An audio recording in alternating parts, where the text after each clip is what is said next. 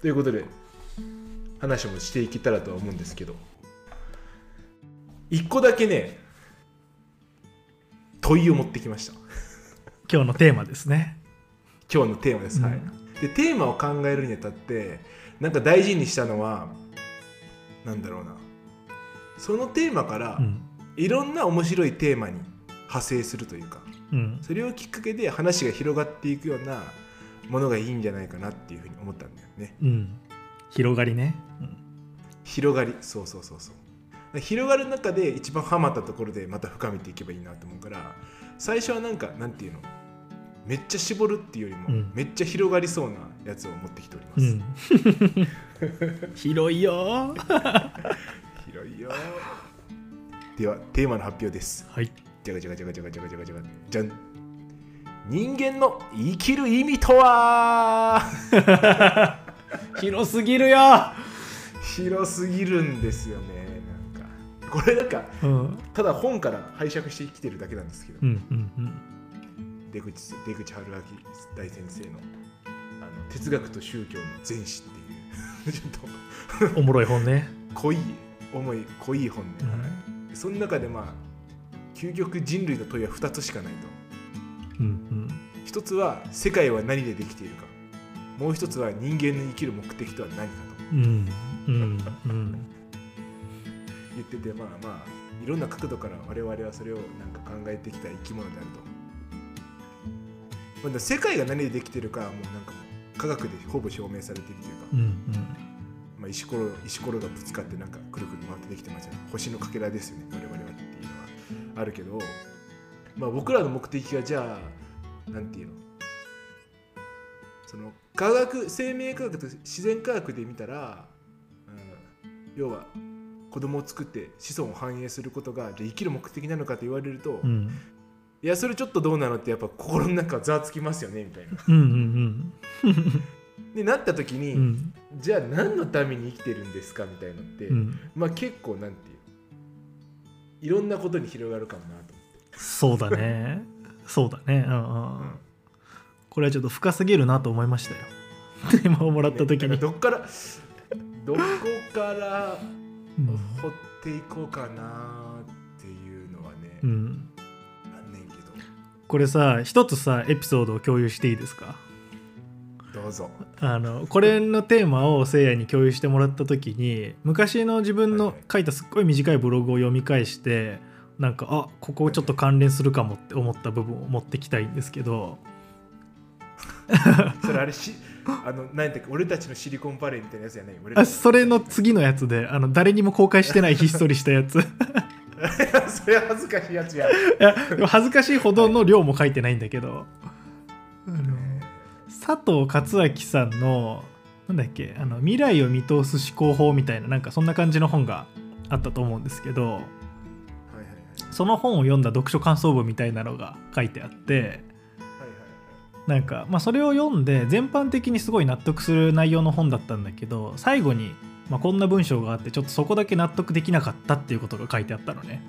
でその文章をちょっと紹介したいなと、はいはいはい。うんで彼が書いてあったのは自分が存在している意味を求めるとすればそれは来たるべき未来の到来をできる限り早めることにあるのではないかと私は思っています。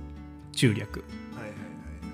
来たるべき未来の到来を早めることがその時代を生きる人に課せられた唯一の仕事です。私たちが何気なく過ごす毎日も全てはその仕事につながっています。っていう風に書いてあったのね。で俺ここだけなんか全然納得できなくて当時。っていうのがその表明されていてブログの中に、はい。はい違和感があったや、うん。ん、なんかその佐藤さんにとってはその来たるべき未来の到来を早めることっていうのが、まあ、仕事なのかもしれないけれどもなんか俺にとってそうであるかどうかは分からないしそのうん。人によって違うんじゃないかっていうのがなんかすごく違和感としてその時あったのね。その時代を生きる人に課せられた唯一の仕事ですって書いてあったから。なるほどね、うんうんだからなんかそもそもこの今回の話題を始めるにあたって人間一般の生きる意味みたいなものをなんか俺らが語り得るのかうん。みたいなところはちょっとそのまずそもそもあるんじゃないかなっていうのを、このテーマに対してちょっと思思ったところとしてそのも持ってましたっていう,、はいはいはいはいはいはい。まあそれは確かにむずいとこやななんか哲学者でいくとさ、うん。まあ多分現代哲学でいくと多分その源流はヘーゲルに遡ると思うんだけどうん。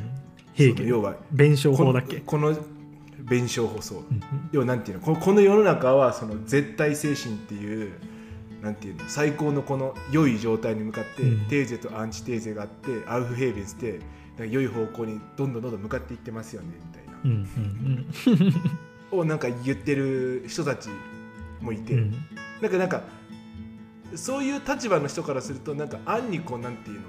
僕らのこのまあすごい時間を延ばすと、うん。人間はとってもこうなんていうの？良い方向に向かっているからそれをできるだけ短くするのがいいよねっていううん。意見を言うことに関しては確かになんか方向性としてはあるかもなって今旬の話を聞いてて思ったのがうん。感想で1位ただ俺もすげえ違和感があるがうんうんうんうん。確かにね。ななんやろね。そうだからそのどどの立場を取るかによっては確かにそのなんていうの人間全般としての平和を語るなんていうの平和というかうん。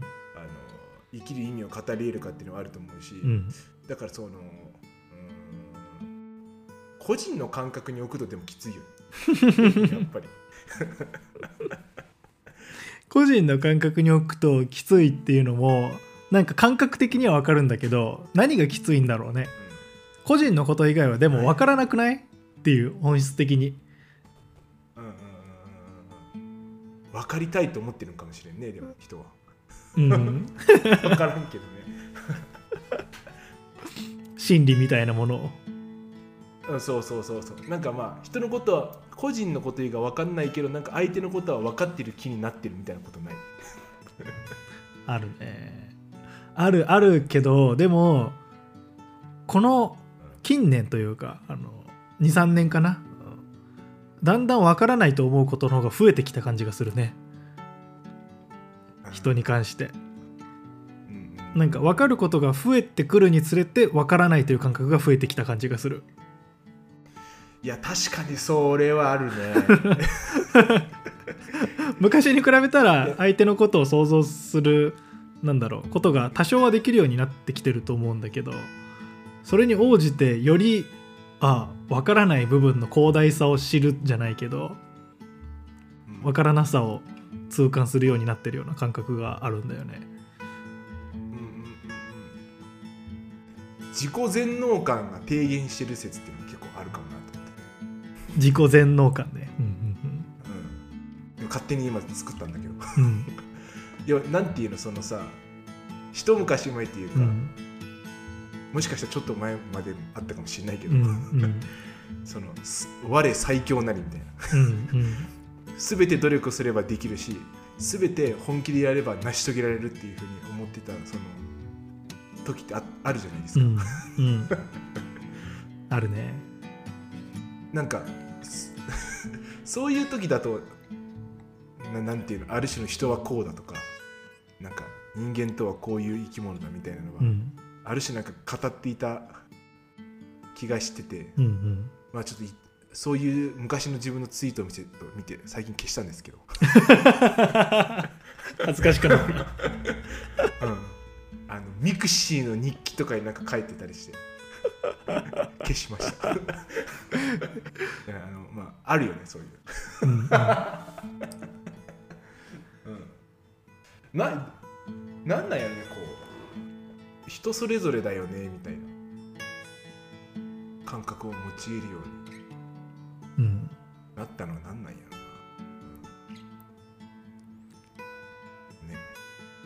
あとこの話題を考えるにあたってもう2つほど観点としてそのあるなと思っていてはいはい。1つ目は今言ってた、えっと、3つあるなと思って持ってきたんだけど1つ目が今言ってた人間一般について考えるのか私個人についての生きる意味を考えるのかっていうところかなと。はい。はいはい。でその上で、まあ、ちょっと俺は人間一般について考えるのは難しいなと思ったからその私っていうところの生きる意味について考えたいなと思ってたんだけどじゃあそもそも私とは何なのかっていうのが次はこれを考えるにあたって必要なテーマなんじゃないかなと思っていて。めっちゃわかるわそれ。俺も考えた。考えた。ソクラソクラテスが出てきたってことでしょ 出てくる出てくる。出てくるよね、うん。はいはいはい。だしまあ俺の場合はソクラテスよりもブッダだったけどその 私が私だと思っているのはそのどこまで私と捉えるかっていうのはあなたが勝手に今誤解してるだけであって本当はその私なんていうその殻というかその境界線はないんですよみたいなことをまあブッダは言ってるしその境界線ってどこまででも広げていくことはできるよねで広げていくことが目的だよねみたいなのはアドラーもなんか言ってたりするんだよね。共同体感覚っていうのをどこまでも広げていこうみたいな。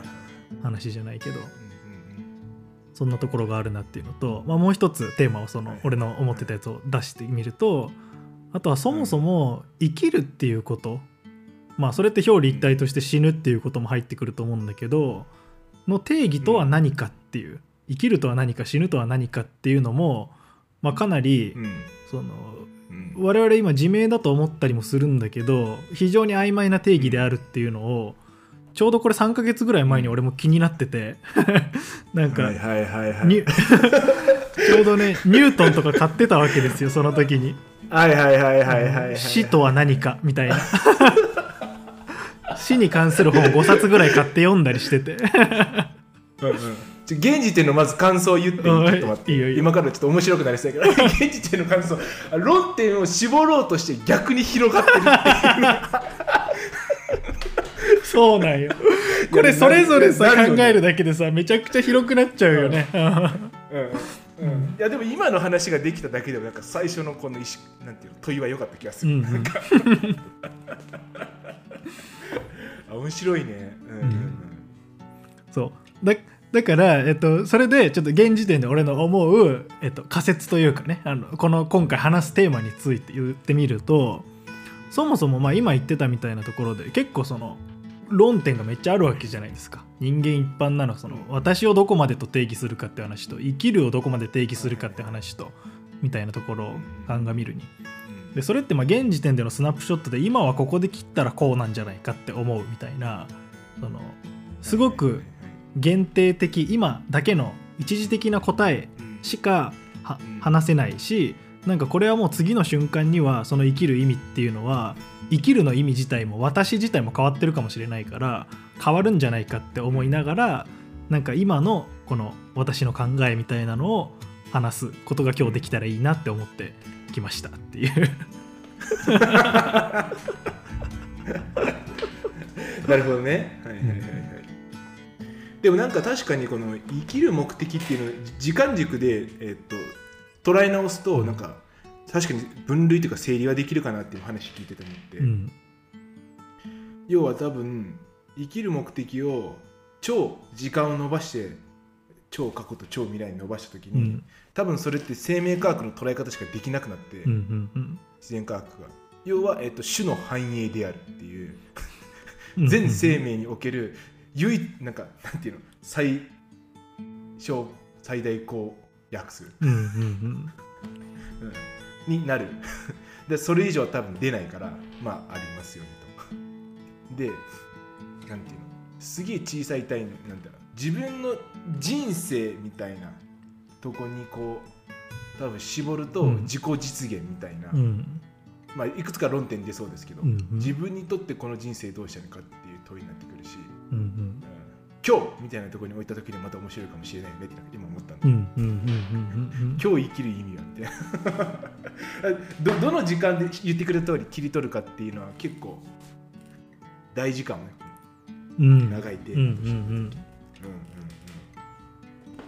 ん。っていうのを思いましたよね、時間軸の話でいくとさ俺はいこれもちょっとまた話を広げちゃうかもしれないんですけど。広げよごく 短期とごく長期。う、うんの視点をどのように両立させるかっていうのがすごく難しいなって思っていて最近。そこの両立がちょっとなかなかできないなっていう風なのがちょっと自分としては悩みではないんだけど課題感みたいなのがあって。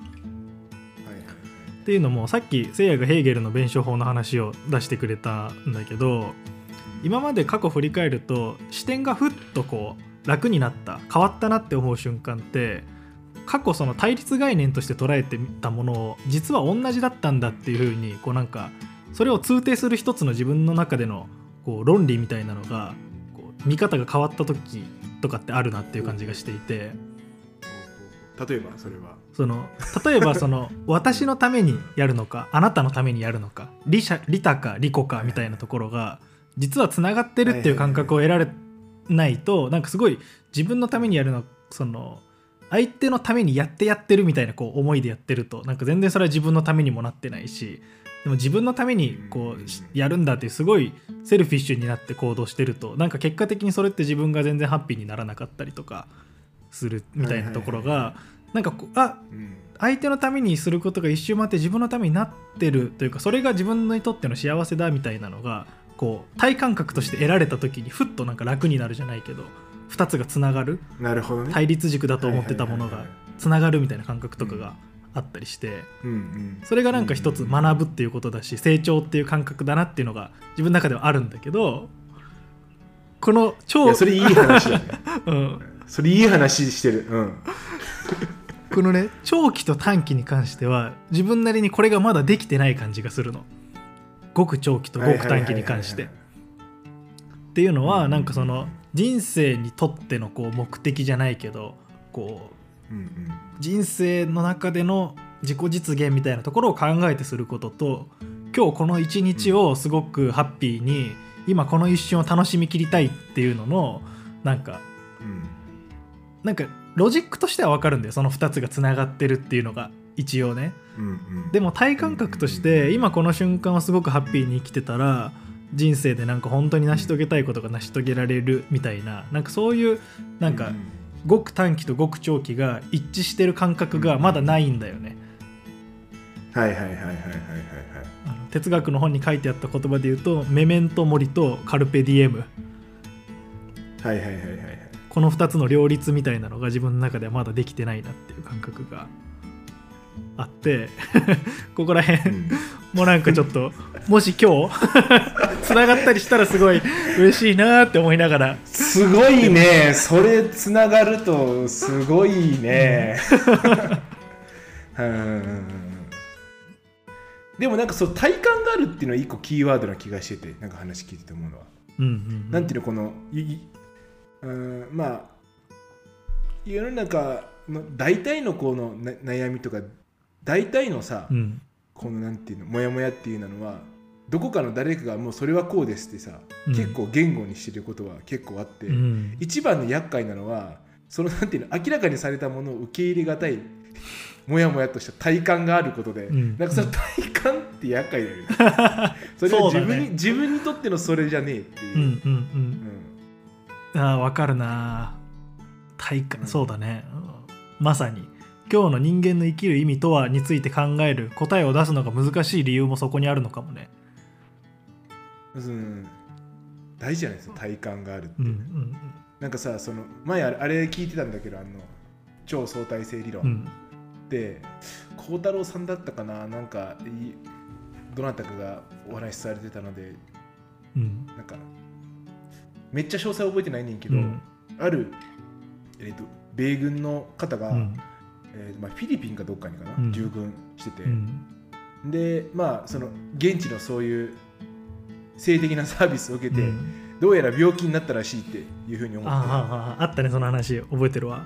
話覚えてる、うん。いやそれとすげえ似てるなと思って病気になったなと思ってアメリカに帰ってきて家族に平謝りして各病院に行くんだけど、ほとんどの病院がいやそんなのないですよみたいな。もしくはもう治ってますってうん。取り合ってくれなくて永遠に病院に行き続けるみたいな。その男の人は自分が病気だと思って病気に病院に行くんだけど病院に行ったらお医者さんは「いやあなた病気じゃないですよ」っていう風に言って苦しむんだよね。その男の人が。そうそうそうそうそう、う。んで最後になんか行き着いたお医者さんがでその後ご体調どうですかとうん。いうふうに自分のその病気になったことを認められて初めて安堵して、うん。なんかそれ終わったっていう話があって、人ってまか不思議やなって思うようになるそのそうだね。やっぱその自分の体感覚とそれをまあ認めてもらえるっていうこととかねなんかあるよね。ななんでなんやろねそれ。なんで？体感覚が重要なのはなぜか？えっと、なぜかとか、うん。うん。それがなぜいや別にさ、うん、他者にみ認められなくてもいいじゃんってなんか思わない？うんうんうんすげえ客観的に見たらさ。うんうん。だってそれ病気にかかってました。でも現在は治っていますという事実があります。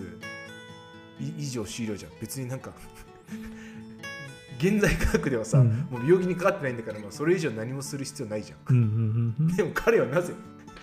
生き続けたのか。それは認められたかったからね。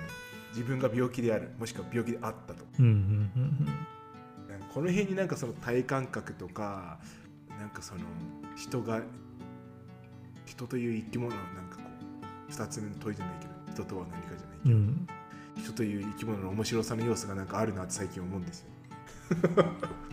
人間観だね、うん。人間観がそう。それで言ったらさあの今ねおふわって思い浮かべたのはそのはいはい。要は認識論の話になると思うんだけどはいはい要はその自分が今見てる世界とか聞こえてる世界とかその匂ってる世界とかって触ってる世界とか、そのじ自分がここにあると思ってるだけで本当にあるかどうかは分からないっていうマトリックスみたいな話があるじゃないですか。うん要はその脳にプラグ挿入されてて見てると思ってるだけじゃないみたいな。ここになんかすっごい精巧なゴーグルがついてて見てるだけなんだけど本当はその 何あのカプセルみたいなところに入っててさ一歩も動けない状態にいるんだけどそういうこの世界にいると思ってるだけかもしれないじゃん。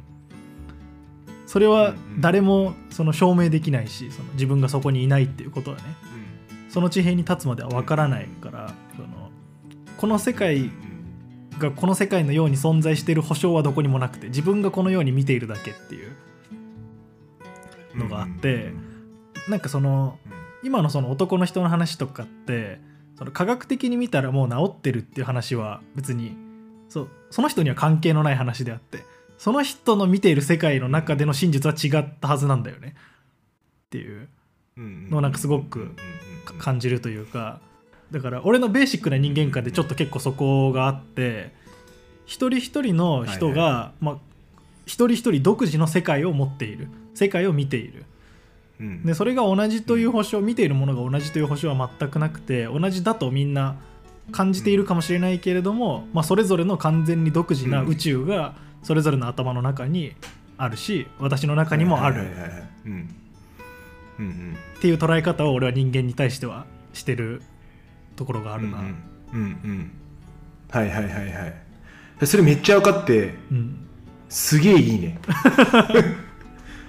いやそそれでいてね、うん。なんかこれをふ深掘る上で一つピックアップしたいキーワードがあってうん。なぜそこで承認欲求がえも言われず我々にあるのかっていう、うんうん。要はさ自己完結が完璧にあるのであれば、うん。なんていうのこう他者は関係ないわけじゃないですか、うん。うん。うん、じ自己の世界観が全て正解なのにもかかわらず。でもそのアメリカの方も、うん、ひいてはなんか、まあ、今はねこの SNS が発展するにあたってこの承認欲求の取り扱い方っていうのは非常にセンシティブなものになってるなと思ってよ要はそのなんていうの自己の世界なんだけど他者が認めて最後成り立つみたいなとこないっていう。うんうんうんうん。そういう面白さを感じるんだよなんか。あるね。俺承認欲求については結構考えたことがあって自分自身もやっぱすごいちょくちょく出てくるんだけどこれじゃあもういきなりズバッと俺今回ねこのテーマに関して自分の考えてる生きる意味みたいなところは自分なりにちょっとここうじゃないかって思ってるところがあるのよおはいはいはいはいはい。でそれは何かっていうと私にとってねあの人間一般というよりは私にとっての生きる意味とはまあ幸福感に包まれることであるっていうふうに思っていて。はいはい。つまり幸福感に包まれた性にしたいから生きている、うん。うん。まあ、生きているから生きているというよりは生きているからには幸福感に包まれていたいっていう方なのかもしれないけれども。うんうん。で今の話とどうつながるかっていうと承認欲求と。この幸福感幸せっていうのを何と定義するかっていうところで自己価値実感だと思ってるのね俺。はいはいはいはい。自己価値実感。自分には価値があるんだと思えること。はいはいはいはい。でまあこれってなんかほとんど同一のものとして自己能力実感っていうのもあると思うんだけど、まあ、ほとんど俺は同じだと思ってて。自己価値実感を得るためにあ自分って能力があるんだって思いたい。だから何かを成し遂げたかったりとかなんかスキルアップをしたかったりとかするしうんうんうんなんかこの自己価値実感とか自己能力実感を得られると思うから承認されたいんじゃないかなっていうふうに思ってるんだようんうんうんね。うん。なるほどね。うんうんうんうん。なんかさ、うん。いい話だね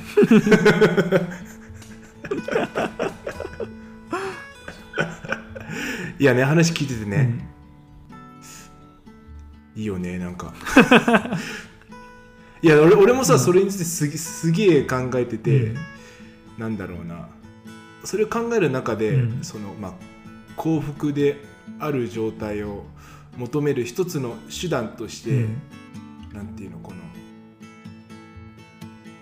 自らのやりたいことを明確にするみたいなのがあるわけじゃない、うんうんなんかね俺その幸福な状態になるにあたって、まあ、マズローで言うとさ、うん。